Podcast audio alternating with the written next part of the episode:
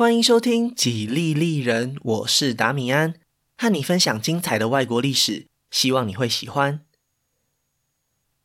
今天是美国史的第二十三集《改革派暴君》。这集没有图表搭配，但还是建议大家到 Facebook 和 Instagram 的粉丝专业帮我顺手追踪一下。有时间我就会在上面写一些节目的补充文章，连结都可以在下方资讯栏找到哦。今天的节目里，前半部分的重点会放在威尔逊总统的重大改革，像是税收以及联邦准备银行体系；后半部分则是会聚焦在第一次世界大战，特别是美国态度的转变。希望听完本集节目以后，大家可以明白威尔逊执政的八年里，替未来的美国社会留下了什么。那今天的节目就开始吧。上一集说到，罗斯福、威尔逊和塔夫特在美国总统大选三角都的情况下。最后由民主党的威尔逊脱颖而出，成为这个国家的领导人。美国继续进行政治改革的路线，也就这样跟着确定下来。威尔逊在竞选时所提出的新自由主义，并不是空口说白话而已，他很快就提出了具体的执行方案。对新总统来说，解决财富分配上的不平等是最重要的课题，因为支持他的选民之中有许多中产阶级以下的美国民众。过去这几十年里，他们心中已经累积了太多的相对剥夺感，上流社会的纸醉金迷都被看在眼里。如果没有制定更公平的社会制度，实在很难安抚这一群人。针对这个问题，威尔逊提出了三个解决办法：课征所得税、调降关税以及推动银行改革。关税问题一直都是保守派和改革派发生冲突的主战场。早在塔夫特执政时，国会就曾经讨论过是否要调降关税。这在当时也是造成共和党分裂的主要原因之一。关税问题可以分成两个层面：从商业贸易的角度上来看，它可以保护美国国内的大企业；从政府的角度上来看，也是一笔可观的收入。这两种利益形成了一种坚固的保护伞，让高额关税可以在南北战争结束以后维持将近半个世纪。在这些年里，基层民众几乎享受不到高额关税带来的好处。相反的，还必须为此放弃国外优质或是低价的产品。人民呼吁改革的声浪一直都没有断过，因此有一些政治人物开始考虑顺应民意，将调降关税列为自己的竞选政见。前面提到无法调降关税的两种原因，一定要消灭其中一种，才有办法兑现他们对选民的承诺。如果想要叫大企业主放弃自己的获利和竞争优势，那简直是比登天还难。所以，唯一可行的方法就是替政府寻找和关税一样稳定的财源，让联邦政府戒掉这个已经服用多年的糖衣毒药。改革派政治人物将希望寄托到所得税身上。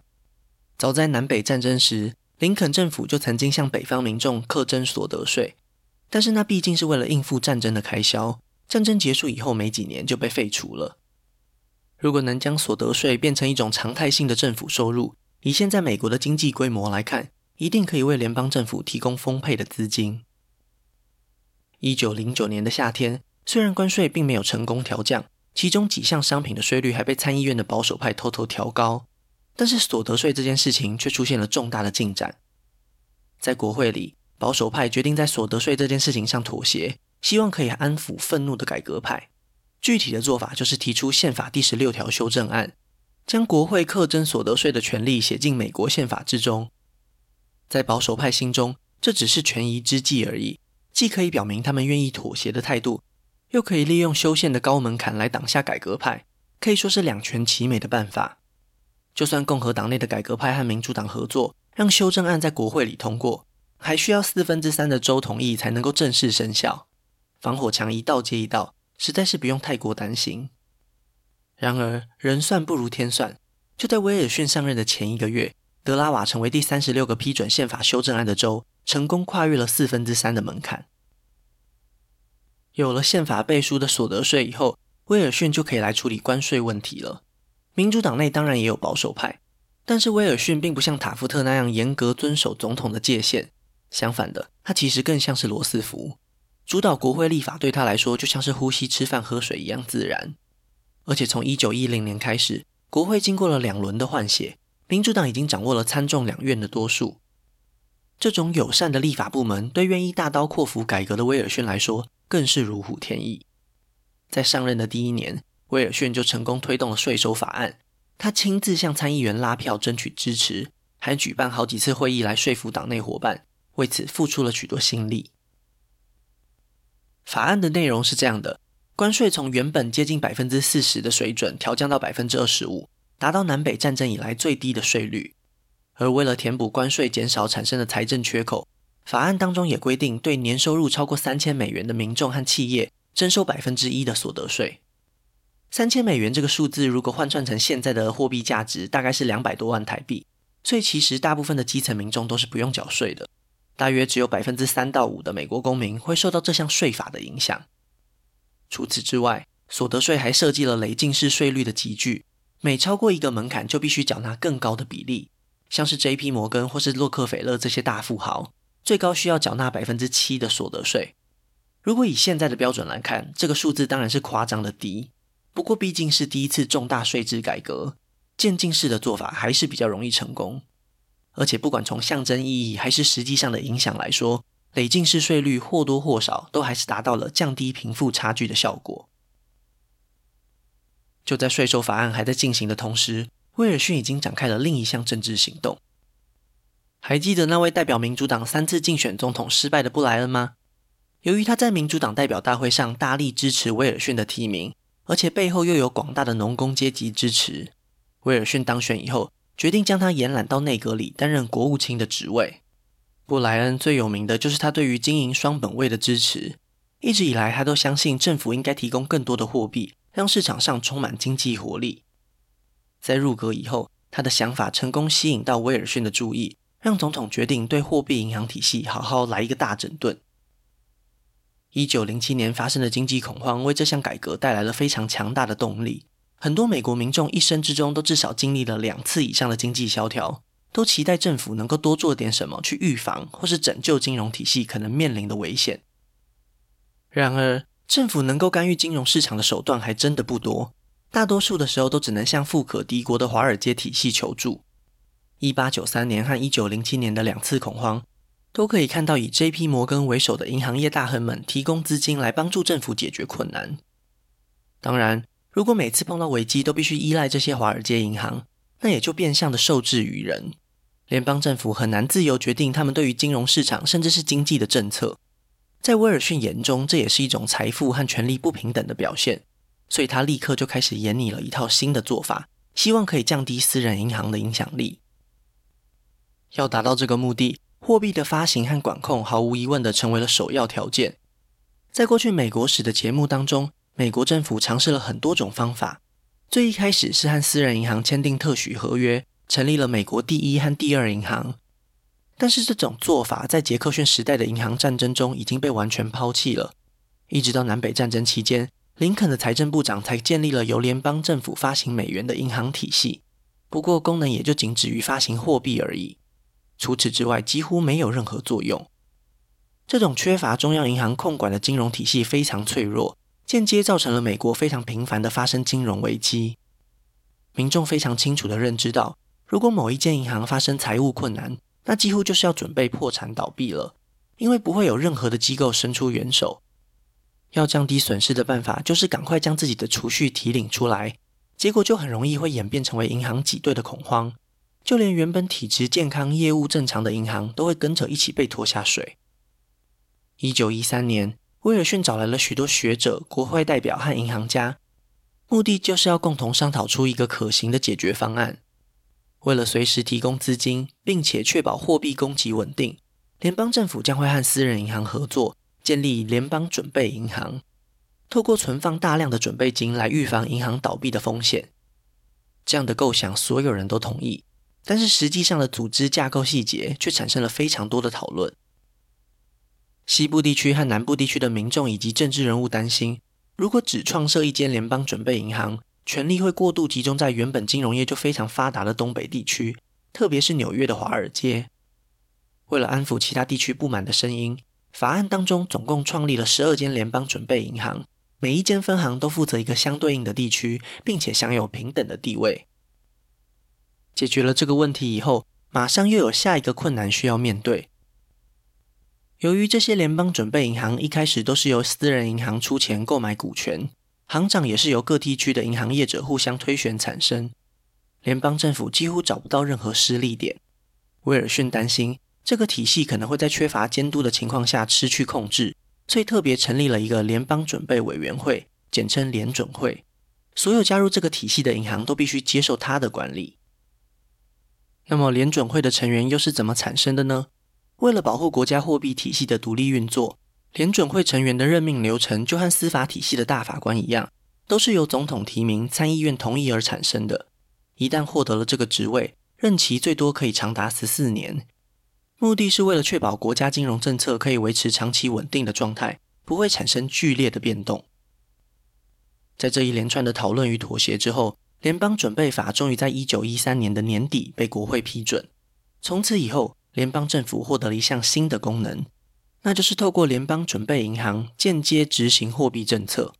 虽然行政部门不能直接干预联准会的决定，但是这个机构会根据他们的专业判断来操控市场上流通的货币，进一步减缓通货膨胀或是通货紧缩对美国造成的影响。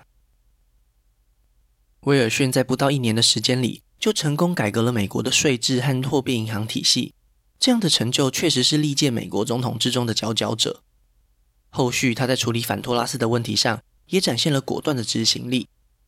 过去在塔夫特执政期间，几乎都是将这些诉讼交由司法体系裁决，但是威尔逊将这项权力再一次收回到了行政部门的手里。透过立法机关的授权，总统成立了一个联邦贸易委员会，制定了更严格的审查标准。在打击托拉斯的垄断行为上取得了显著的效果，再一次呼应了人民对进步改革的请求。然而，在种族问题上，威尔逊可能就称不上是一个进步主义者了。他是安德鲁·约翰逊以后第一位来自南方的民主党总统。他不仅出生在南方，就连他的父母都是邦联政府和奴隶制度的支持者。这样的成长背景让他已经习惯了南方的吉姆克劳法和种族隔离制度。实在很难让他发自内心接受非裔美国人。在白宫里，过去几十年来的每一位总统几乎都会保留固定的职缺给非裔政治人物，但是威尔逊几乎是一上任就大量解雇了他们。在他的世界观里，黑人和白人本来就不该太过频繁的接触，所以威尔逊在行政部门里实施了类似南方社会的种族隔离，在族群平等的努力上明显的开了倒车。就在威尔逊将全部的心力都放在国内问题时，国际局势已经发生了巨大的变化。一九一四年夏天，在东欧的塞拉耶夫发生了一起惊天动地的枪击案，受害者就是奥匈帝国的王储斐迪南和他的夫人。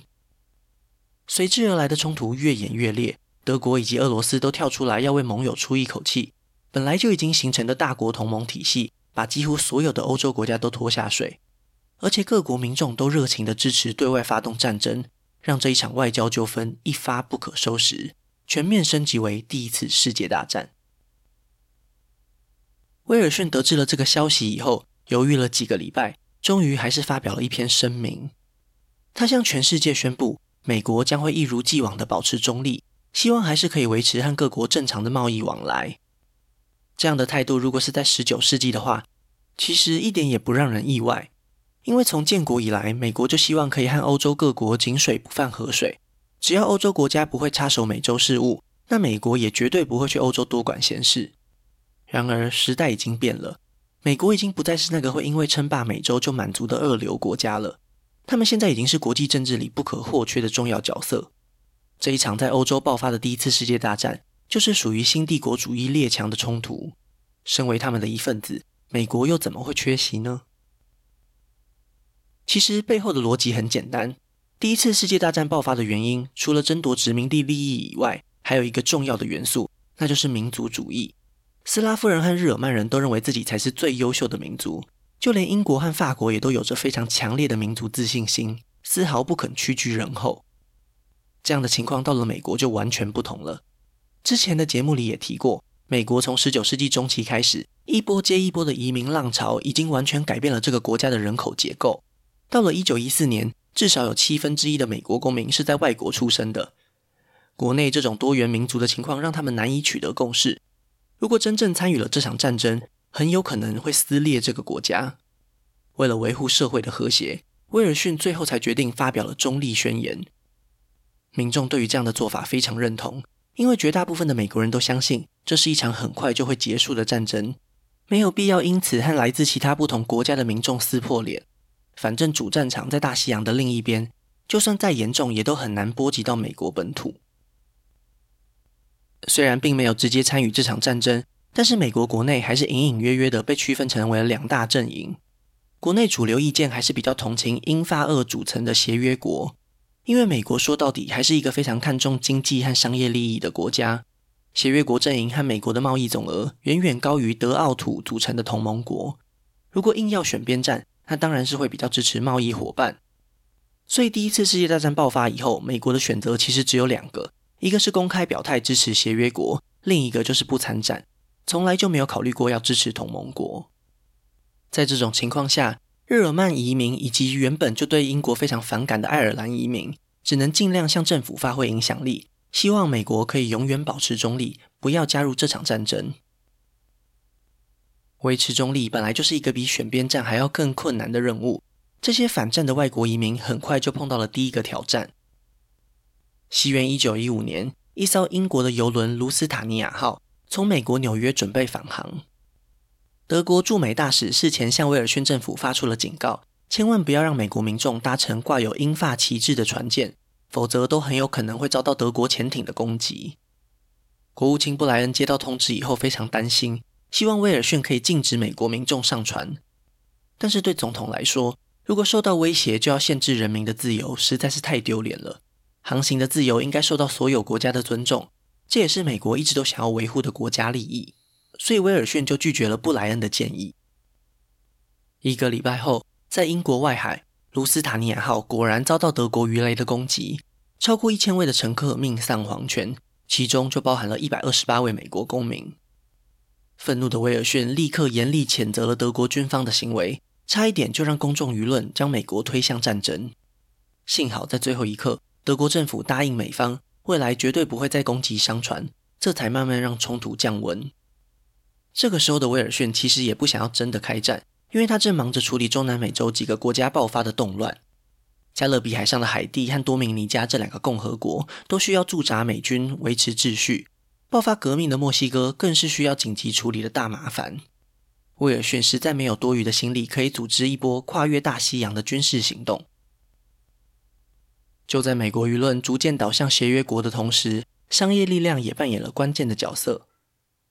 大家都知道，打仗需要钱，不管是再富裕的国家都无法负担旷日费时的战争。这一场所有人都以为会是几个月内结束的战争，一转眼已经过了一两年。前线战场上士兵伤亡惨重，迫使双方开启了新形态的壕沟战。这种交战模式根本不可能在短时间内取得决定性的战果。长时间的战争状态已经拖垮了每一个交战国的经济。为了取得更多的资金，协约国向美国取得了巨额的贷款，其中英国就借了超过二十亿美元。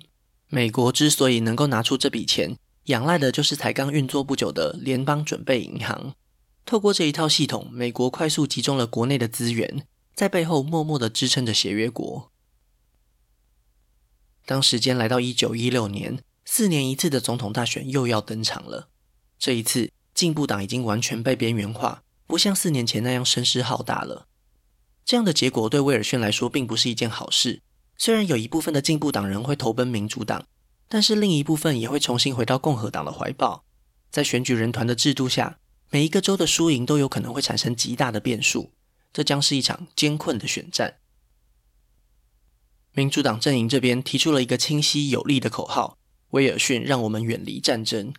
确实，一九一五年卢斯塔尼亚号事件里，威尔逊成功的吓阻德军的无限制潜艇政策，让美国可以躲在战场大后方，维持稳定繁荣的经济和生活。这种反战的形象，让威尔逊在加州获得了关键的十三张选举人票。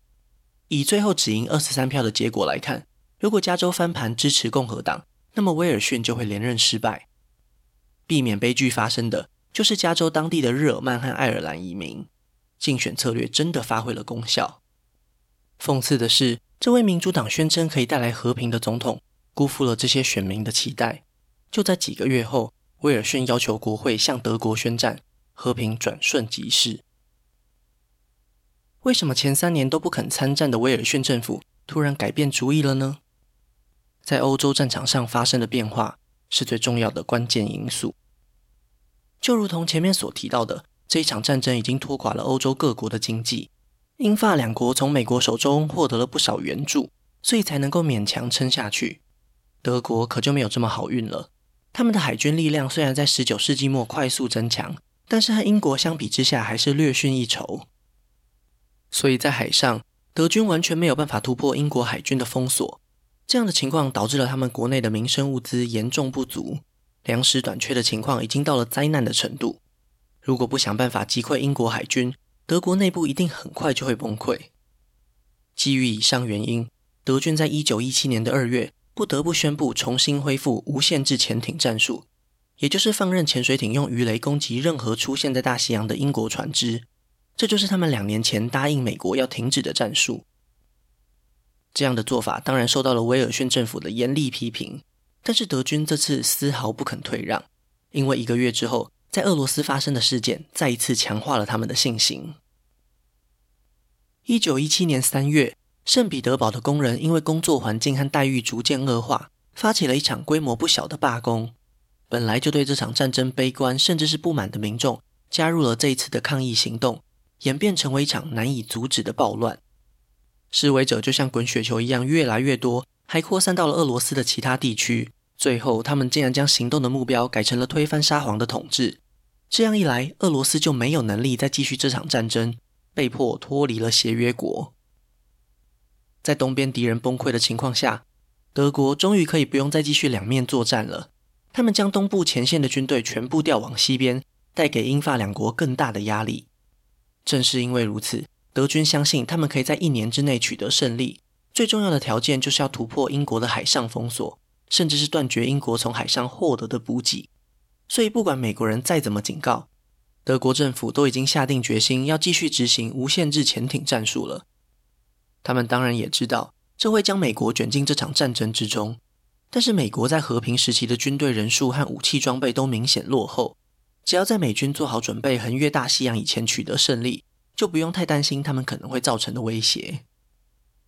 如果局势就按照这样发展下去，协约国可能真的会守不住防线，最后成为战败的那一方。这是美国说什么也不想看到的。千万不要忘了，他们借了好几十亿的美元给协约国。如果协约国真的战败了，美国已经撒出去的银弹将会血本无归，严重损害到美国自己的经济。联邦准备银行体系也会在短短的几年之内就宣告失败。威尔逊绝对不容许这件事情发生。现在他需要的只是说服民众的催化剂。几个月以前，英国揭露的一封电报，也许能够派上用场。这封电报来自德国，收件人其实是墨西哥政府，只不过在传送的途中就被英国政府给截获。经过密码学家破解以后，发现了一则惊人的消息：德国政府在确定要发动无限制潜艇政策以后，预期美国可能会加入战争，所以决定建议新成立的墨西哥政府和德国结盟，从南部入侵美国。只要完成这个条件，德国就愿意在战争胜利之后支持墨西哥讨回七十年前在美墨战争中被抢走的土地。这样的提议当然很诱人，不过前提是要打赢啊。墨西哥非常明白自己有几斤几两重，所以这封结盟邀请函很快就被丢弃了。不久之后，这封来自德国外交部长齐摩曼的电报被公布在美国的报纸媒体上，引起了民众的热烈讨论。其实美国人并不担心墨西哥会造成什么威胁。但是这种挑拨离间的行为已经非常明显的跨越了那条红线。唯一需要注意的一点是，这封电报是英国人破解的。如果多花一点时间思考，就会发现其实这是伪造的也说不定。因为英国非常有理由去挑拨德美双方的关系。没想到齐摩曼竟然自己主动承认了。他在德国国会公开的演讲当中提到，这只是一种可能性而已。如果美国不会参战，那么德国也绝对不会和墨西哥结盟。也许齐摩曼认为这样大方承认可以吓阻美国加入战争，但是很显然他误判局势了。一个礼拜后，美国国会接受威尔逊总统的建议，发起投票，以压倒性的票数正式向德国宣战。进入战争状态以后，完全解放了威尔逊的枷锁。与其说他是美国总统，倒不如说他是有参加过选举的国王。他不顾众人的反对，坚持推行了全国征兵制，在短短的几个月之内，招募了超过三百万名新兵，并且将许多大型企业都收归国有，像是钢铁或是石油公司，以最快的速度生产战争所需要的装备。最为人所诟病的是，威尔逊在战争期间打造了宣传机器，不断向人民洗脑，战争是为了更长远的和平，任何挑战政府的言论都被严格禁止。更夸张的是，威尔逊甚至推动了煽动叛乱法。这是自从约翰亚当斯以来的一百多年里，第一次有总统胆敢挑战宪法第一修正案，对言论自由造成了极大的伤害，从此让他背负了独裁者的骂名。